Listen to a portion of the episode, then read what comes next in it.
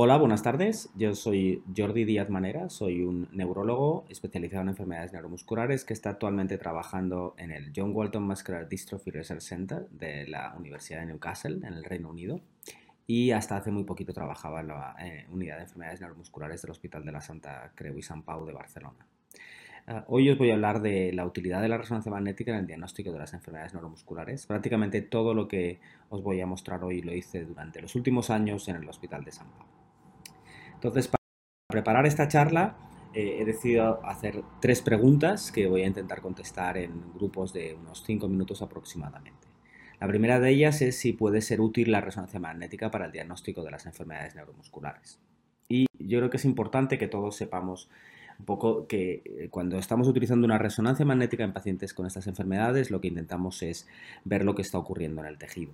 Sabemos que en las distrofias musculares, como ejemplo de enfermedad, pues lo que vamos a tener es una degeneración progresiva del músculo esquelético que va a ocurrir uh, de forma progresiva y va a hacerlo en una serie de etapas claramente bien diferenciadas. Empezamos normalmente con un músculo sano al que le falta una proteína, eso va a inducir un daño en la membrana, normalmente por ejemplo en el Duchenne, lo que va a llevar a inflamación y a necrosis de las fibras musculares y esta pérdida de fibras musculares se va a ir acompañando de un reemplazo por fibrosis y grasa. Nosotros esto lo podemos ver en el microscopio, obviamente, y también podemos intentar hacerlo con resonancia magnética. Si queremos ver necrosis e inflamación, vamos a utilizar técnicas semicuantitativas como el STIR o el T2, que nos van a enseñar la presencia de edema, que va a ser esta señal brillante que estáis viendo aquí el interior de los músculos. Si lo que queremos es ver grasa, vamos a utilizar una técnica semicuantitativa como es el T1, que nos va a permitir identificar de color blanco la grasa en el interior de los músculos.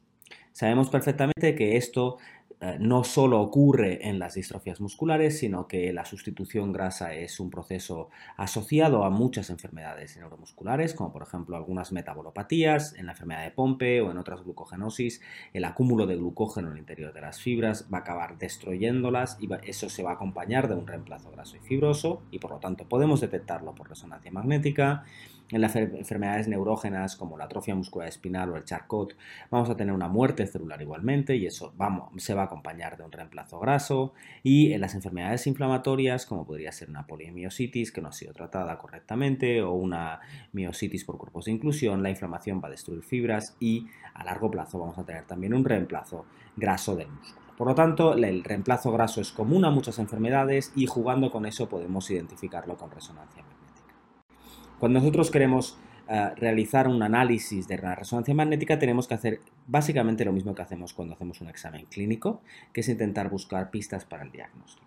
En esos casos, ¿verdad? Lo que vamos a hacer es empezar con una historia y vamos a poner aquí un par de ejemplos de, exa de examen clínico para que veamos a lo que me refiero. Por ejemplo, si yo tengo un paciente varón de 32 años con una debilidad de cintura, es una herencia ligada al cromosoma X, pues uh, tiene una exploración física de 4 sobre 5 en bíceps y 3 sobre 5 en psoas.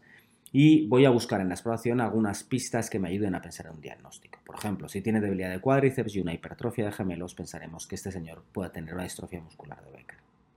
Si tengo una mujer de 32 años con una debilidad de cinturas y, un caso, y es un caso esporádico, es decir, con la misma exploración física de antes, Buscaremos también pistas en la exploración, pero si ahora, por ejemplo, encontramos una hiperkeratosis pilaris y encontramos estas ah, contracturas en los dedos, pues vamos a pensar que tiene una miopatía de Verlaine.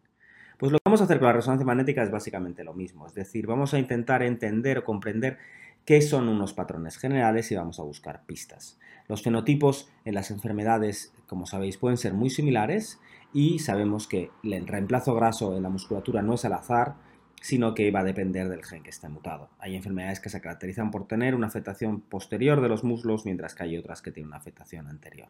Y estas son las pistas que vamos a buscar. ¿Qué necesitamos para describir un patrón? Pues para describir un patrón o decir que un patrón es típico o característico de una enfermedad necesitamos datos de muchos pacientes, cuantos más mejor, eh, ambos sexos, varias familias con diferentes mutaciones y que estén en diferentes estadios clínicos.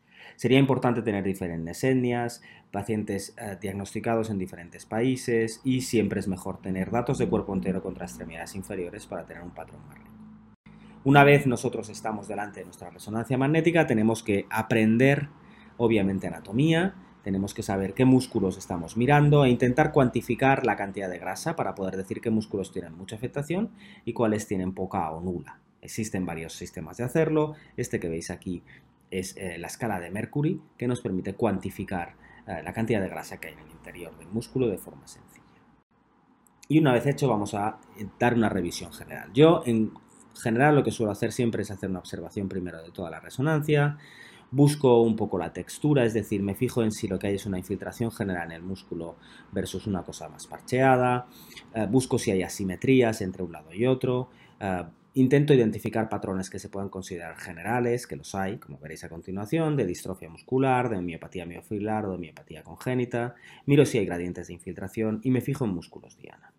En el caso, por ejemplo, de la distrofia de cintura, sabemos que en general no hay afectación de los pares craneales, sabemos que los pacientes van a tener casi siempre una afectación de la musculatura paraespinal, especialmente en fases moderadas o avanzadas.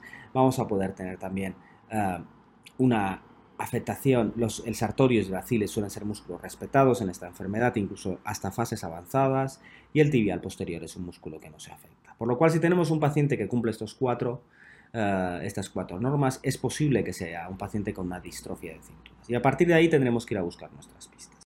Como os decía, por ejemplo, muchos pacientes pueden tener afectación asimétrica.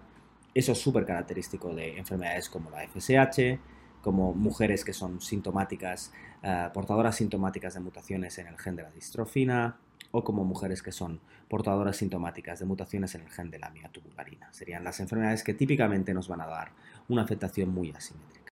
Si tenemos una afectación de la lengua, tenemos que pensar en enfermedades como el POMPE, como la distrofia oculofaringea, enfermedades mitocondriales, la ELA, la miastenia MUSC y también algunas miopatías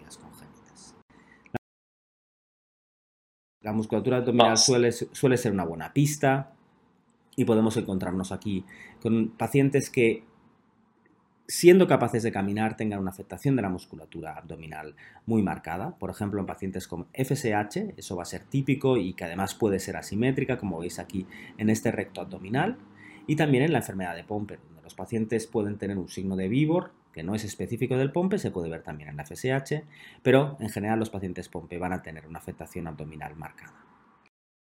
Existe también la presencia de inflamación, la presencia de edema en muchas enfermedades, Obviamente esto es característico de miopatías inflamatorias, pero puede verse en otras distrofias como por ejemplo en la FSH, en la disferlina, en el ano 5 o también en casos neurógenos en la enfermedad de Pompe. Por lo tanto, tener un estiro aumentado no siempre quiere decir que tengamos una polimiositis, sino que hay algunas distrofias que pueden ir con este dato también. Y finalmente recordar que las enfermedades neurógenas tienen un patrón también muy característico, muy típico, como es una afectación parcheada, es decir, la presencia de islotes de músculo que están alterados con islotes de músculo que están sanos. También vamos a poder encontrarnos solo un gradiente distal, proximal, es decir, en la enfermedad de Charcot, debido al fenómeno de dying back, donde se muere la musculatura eh, distal y va progresando hacia proximal esta destrucción, vamos a tener una transformación grasa que también sigue esa, esa distribución y la presencia en algunas enfermedades donde tengamos solo todos los músculos dependientes de un nervio alterados, como las vasculitis, pues que vamos a encontrarnos con asimetrías francas, siguiendo siempre el territorio de un determinado. La siguiente pregunta que voy a intentar contestar es cómo es la resonancia magnética de la enfermedad del adulto. Y para contestar a esta pregunta voy a utilizar los datos que nosotros mismos recogimos en un proyecto que duró cuatro años, que estuvimos haciendo en Barcelona. Era un proyecto longitudinal en el que incluimos pacientes con enfermedad de Pompe y a los que les hacíamos una visita anual que incluía una entrevista clínica, una serie larga de, de pruebas funcionales, una ecocardiografía, una espirometría y una resonancia magnética incluyendo un T1 de cuerpo entero y una secuencia de Dixon en muslos y tronco. Fuimos capaces de incluir 36 pacientes, de los cuales 28 eran sintomáticos, 22 estaban tratados y 8 eran asintomáticos. La edad media de los pacientes sintomáticos era de 50, 50 años, con un rango, como veis aquí, de 31 a 66 años, y en el caso de los pacientes asintomáticos, la edad media era de 21 años, con un rango de 8 a 49 años en el momento de inclusión. Nosotros lo que hicimos fue analizar todos los T1s con eh, la escala de Mercury y entonces pudimos obtener un listado largo de pacientes y la afectación de sus músculos.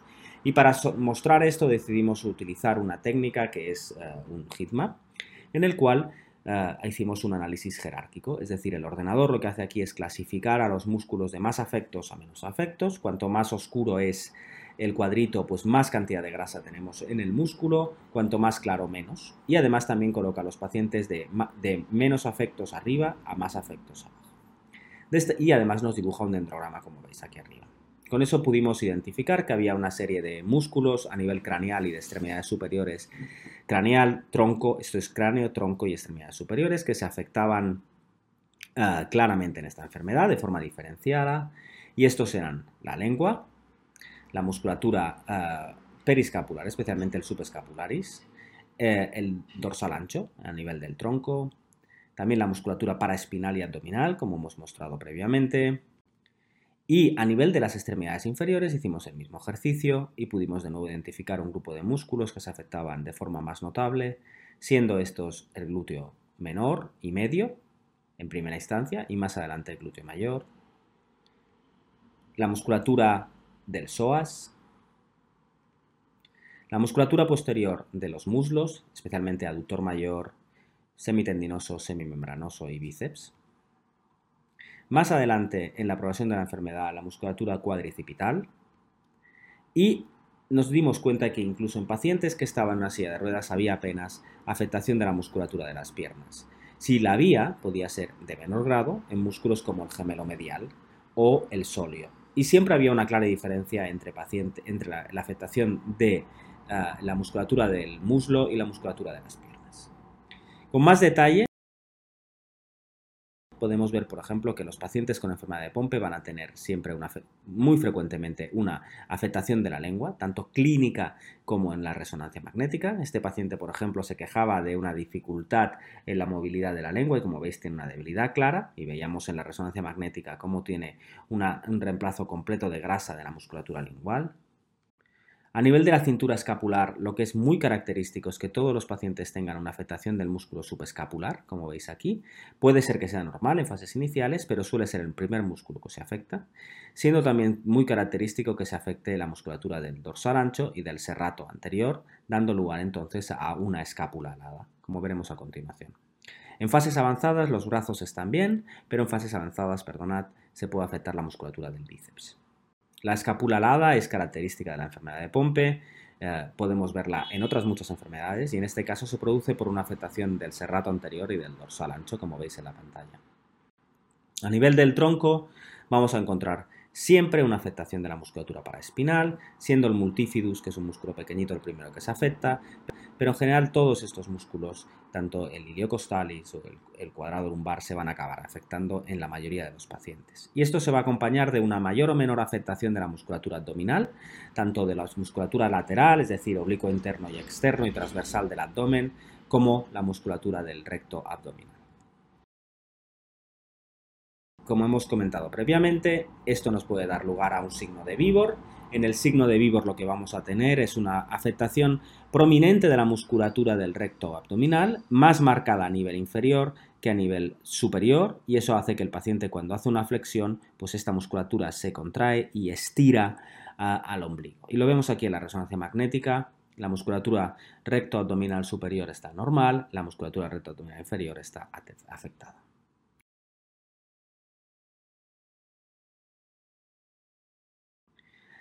A nivel de la pelvis es muy característico tener una afectación de, la musculatura glútea que va a ser progresiva, empezando normalmente con el glúteo menor y medio y acabando con el glúteo mayor, pero ya en fases avanzadas. Es decir, la mayoría de los pacientes van a tener glúteo mayor que no está respetado, está obviamente infiltrado por grasa, pero no lo va a estar completamente eh, hasta fases muy avanzadas de la enfermedad.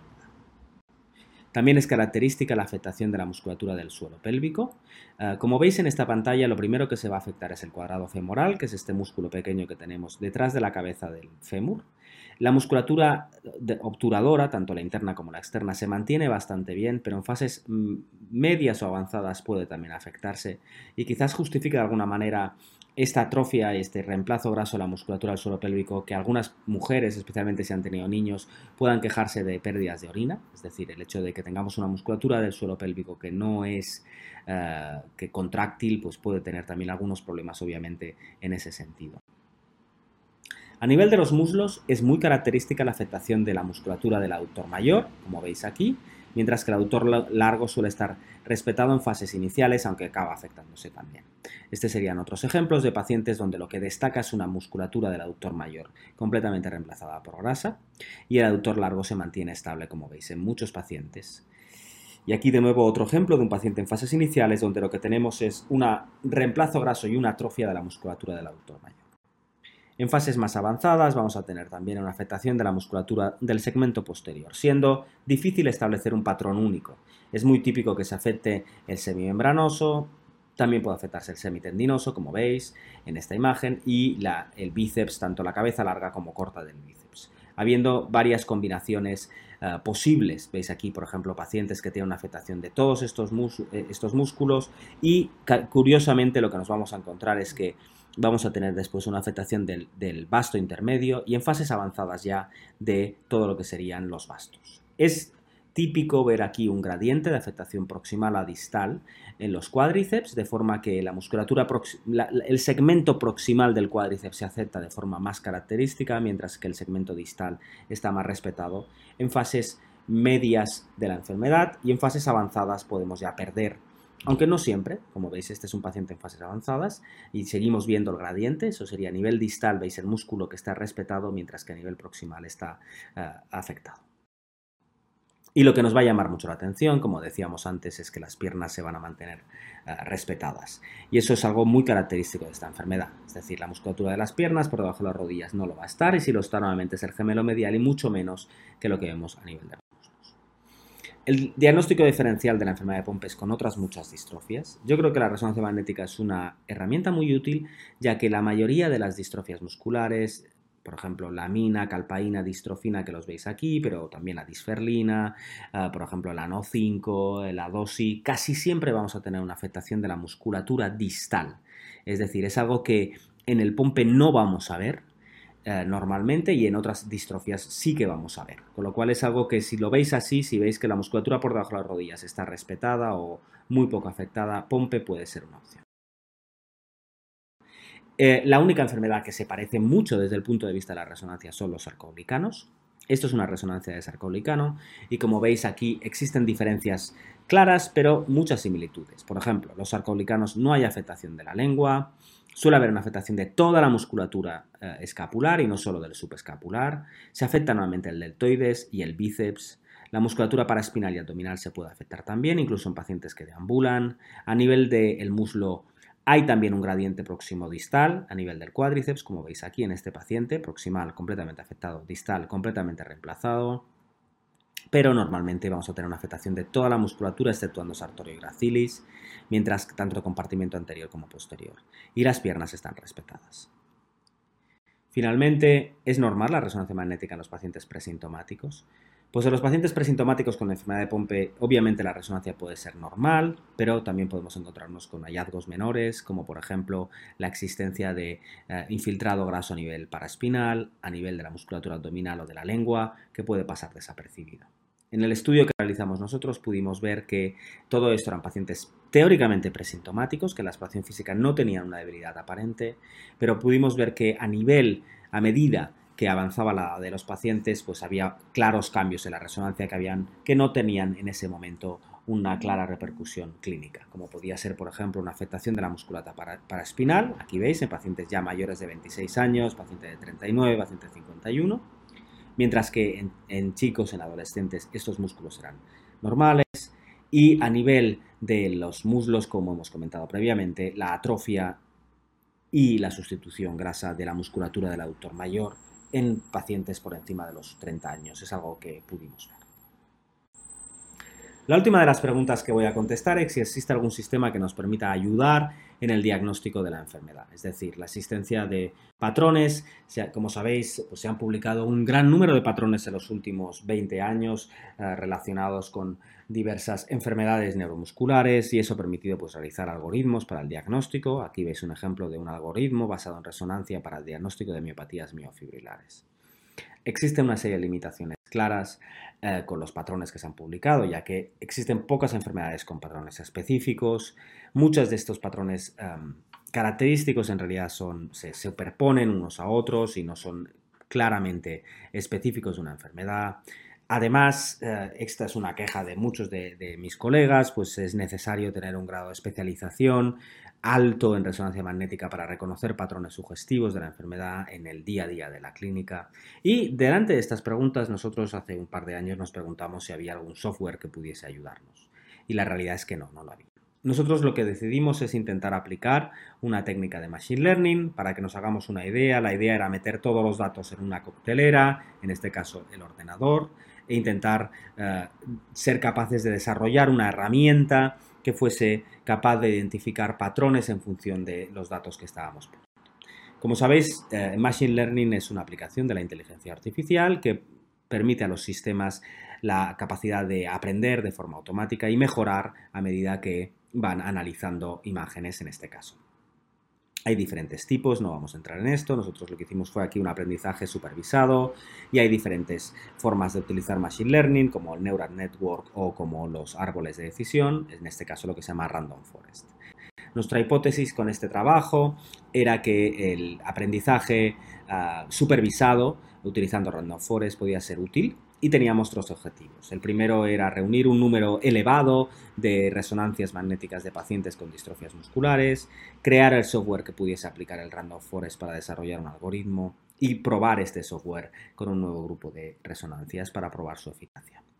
Eh, para el primer objetivo lo que hicimos obviamente fue establecer colaboraciones. Yo en ese momento trabajaba en Barcelona y teníamos unas 200 resonancias, pero fuimos capaces de recoger resonancias magnéticas de otros colegas, de una larga serie que tiene, por ejemplo, Giorgio Tasca en Roma, eh, resonancias de pacientes con 2I que vinieron, muchas de ellas de Copenhague, una larga colección de resonancias de, eh, Volker Straub en Newcastle y también muchas resonancias que vinieran de, de Roberto. Si no eran resonancias, eran siempre bases de datos con ya el análisis al final lo que hicimos fue reunir cerca de 1000 resonancias, 977, de las enfermedades que veis aquí. Es decir, todos estos eran resonancias de pacientes con estos diagnósticos confirmados genéticamente.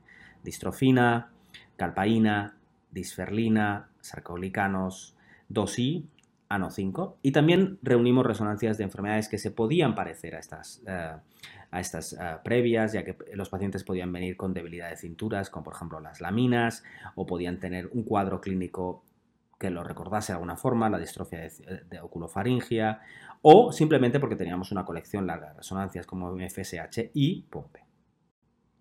En este caso lo que hicimos fue, eh, para el objetivo número 2, pues analizar todas estas resonancias con, el estudio, la escala de Mercury y rellenar por cada una de estas enfermedades un fichero de Excel con los datos de, aceptación muscular por Mercury.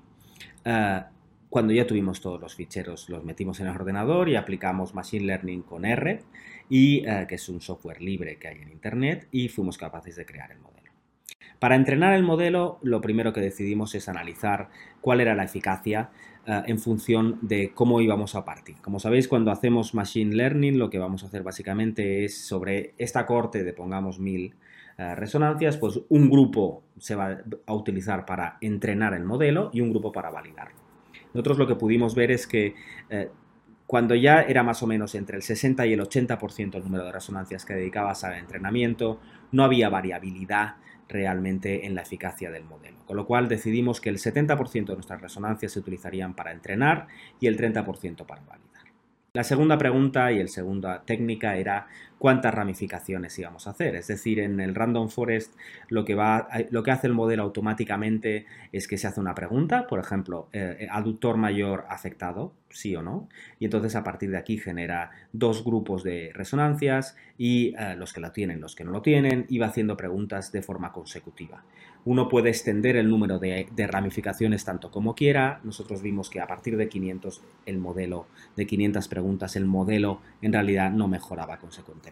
Con lo cual nuestro patrón o nuestro flow de, cómo creamos el modelo era el que veis aquí en la pantalla. Salíamos de 1000 resonancias, 697 se dedicaron a entrenar, 280 a validar y se probó la eficacia, lo que se llama accuracy.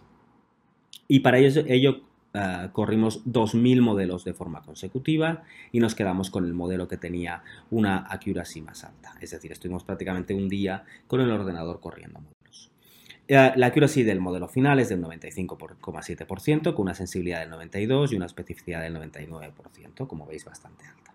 Es decir, habíamos sido capaces de desarrollar un modelo que tenía una alta eficacia para identificar diagnósticos, estos 10 diagnósticos, estamos hablando de estos 10 diagnósticos a partir de los datos que habíamos obtenido. El objetivo 3 eh, era la validación externa y para ello lo que hicimos fue conseguir 20 resonancias nuevas, de estos 10 posibles diagnósticos y eh, le dimos a cuatro expertos en el campo las 20 resonancias y una lista de los 10 diagnósticos. Y ellos tenían que decir de cada una de las resonancias cuál era su opción número 1, 2 y 3. Si acertaban a la primera se llevaban 3 puntos, si acertaban a la segunda 2, si acertaban a la tercera 1 y si no acertaban pues 0. Y también lo hicimos con nuestro sistema. Y estos son los resultados. Es decir, sobre un máximo de 60 puntos el ordenador fue capaz de sacar 55 mientras que los expertos sacaron entre 42 y 31. Aparte de que el sistema fue mejor que los expertos, los expertos tardaron 95 minutos, mientras que el ordenador fue capaz de hacerlo en un segundo prácticamente. Existen limitaciones a Random Forest, es decir, es muy difícil saber cómo está eh, la herramienta construyendo el algoritmo, es algo con lo que nos encontramos, es decir, no sabemos qué está pasando y cómo se organiza la herramienta para poder decirte qué es lo que ha utilizado para diferenciar uno de otro. Pero existen algunas formas de trabajar eso. Por ejemplo, una cosa que se llama el Gini Index. Aquí lo que eh, conseguimos básicamente es que nos diga de todos los músculos que ha analizado cuáles son los más importantes para el modelo final. Y lo que pudimos ver es que de, de todos de los músculos que había utilizado, la musculatura pélvica era la más ah, importante, es decir, algo que normalmente no miramos, por ejemplo, músculos como el ilíaco, como el psoas, como el tensor de la fascia lata, como por ejemplo ah, el glúteo medio, etcétera, eran fundamentales para nuestro modelo. Ah, la siguiente, lo siguiente que hicimos fue plantearnos eh, no realizar un análisis de todos juntos, sino por parejas. Y aquí lo que hicimos fue confrontar enfermedades que cuesta diferenciar, como por ejemplo calpaína contra 2I, disferlina contra NO5, generando un modelo de nuevo, haciendo exactamente lo mismo, solo que con estas dos enfermedades.